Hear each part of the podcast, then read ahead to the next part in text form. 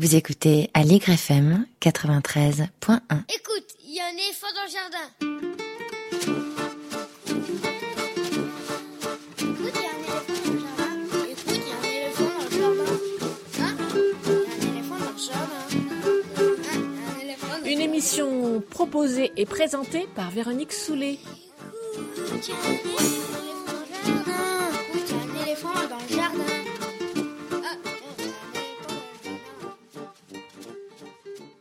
Bonjour Mayalène Berasategui. Bonjour.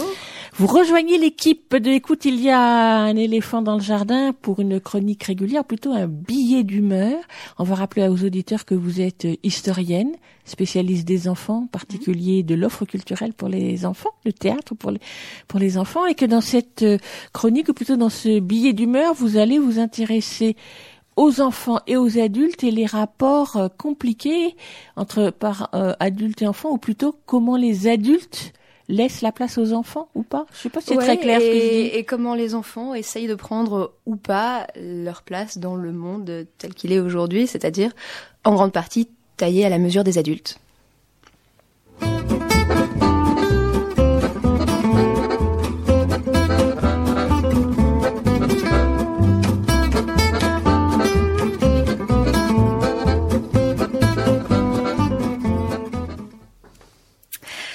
Donc pour ma première chronique, j'aurais voulu faire de l'histoire en fait. J'étais partie pour ça, j'aurais voulu vous expliquer en long et en large comment ça a changé d'être un enfant et comment ça a en partie changé parce que c'est devenu le contraire d'être un adulte. J'aurais voulu vous expliquer à quel point, il y a deux siècles encore, le mot adulte était quasiment inconnu au bataillon parce que dans un monde où il y a des esclaves, des femmes et des pauvres qui n'ont pas le droit de vote, utiliser une catégorie qui réunirait tout ce monde-là, les torchons et les serviettes, ça n'aurait pas eu de sens.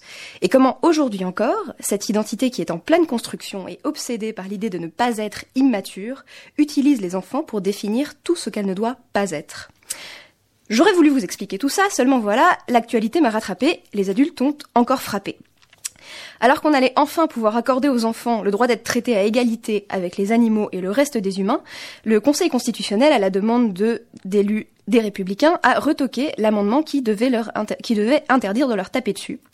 Parce que ben, ils avaient pas trop le choix hein, au Conseil constitutionnel, les pauvres chéris, parce que c'était ce qu'on appelle dans le jargon un cavalier. Un cavalier, c'est un amendement qui n'a rien à voir avec la loi euh, dans laquelle on essaye de le faire passer. Là, en l'occurrence, c'était la loi égalité et citoyenneté. J'ai envie de dire, ne pas frapper les enfants, égalité, citoyenneté, dans une loi qui contient tout plein de mesures qui concernent la jeunesse. Non, franchement, il n'y a pas de lien. hein.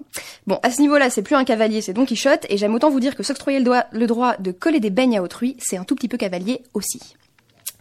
Mais finalement, ce qu'il y a d'exceptionnel dans le débat sur les châtiments corporels, quand on réfléchit, c'est à quel point c'est un débat d'Aristo. Parce que l'une des particularités des nobles sous l'Ancien Régime, c'était la certitude absolue que leur corps serait protégé par l'État. Le fouet, la torture, la pendaison, c'est bon pour les autres, c'est bon pour les roturiers, et le fouet, c'est même bon pour ceux qui peuvent pas payer les amendes, c'est bon pour les pauvres, c'est vous dire.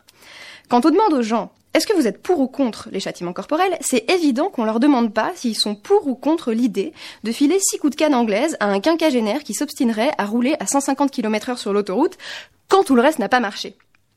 Non, en fait, les adultes sont devenus si pénétrés de la dignité de leur corps qu'ils ne pensent même pas qu'ils pourraient être concernés. Les corps qu'on peut découvrir, humilier, soumettre par la violence, ce sont les corps des autres, ce sont les corps des enfants. Et ce que beaucoup d'adultes en pensent encore, c'est que c'est quand même à eux de décider comment on traite les autres si ce sont leurs autres.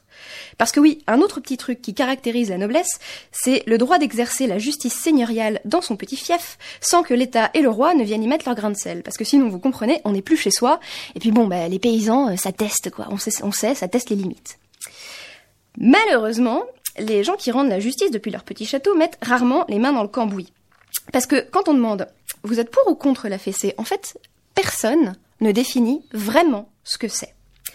Et pour cause, dès qu'on veut vraiment parler concret, ça devient très très très glauque, avec ou sans la culotte, une ou plusieurs tapes, en privé ou devant des gens, avec la main ou avec un instrument, par une personne du même sexe ou une personne du sexe opposé, sur une personne pubère ou une personne qui n'est pas encore pubère. Dès qu'on rentre dans le vif du sujet, on se rend bien compte qu'on a l'impression de choisir son menu dans un club sadomasochiste, et pour cause, la fessée c'est aussi un fantasme très répandu à en croire les ventes de Fifty Shades of Grey. Alors, bien évidemment, on aimerait que le sadomasochisme se limite aux adultes consentants, mais on voit mal pourquoi il ne concernerait pas les pédophiles, surtout si ça leur donne la possibilité de déculoter quelqu'un sans tomber pour agression sexuelle. Si vous trouvez que j'extrapole, je vous recommande d'écouter l'émission des Pieds sur Terre sur France Culture consacrée à la fessée où un jeune garçon témoignait de son passé à ce sujet avec un prêtre. Et bien évidemment, en plus de ça, depuis qu'un grand escogriffe, un poil misanthrope nommé Rousseau, a expliqué euh, ses mésaventures avec sa nourrice, on sait que la fessée c'est une source de fantasmes et de pratiques pour une partie des enfants. Et les enfants, c'est comme une boîte de chocolat, on sait jamais sur lequel on va tomber. Seulement voilà, tout en haut de leur tour, une partie des adultes font comme si. Ils font comme si les châtiments corporels, ce n'était pas pour les gens comme eux, et ils tombent de leur chaise quand ils apprennent que la Russie légalise la violence conjugale exactement avec les mêmes arguments.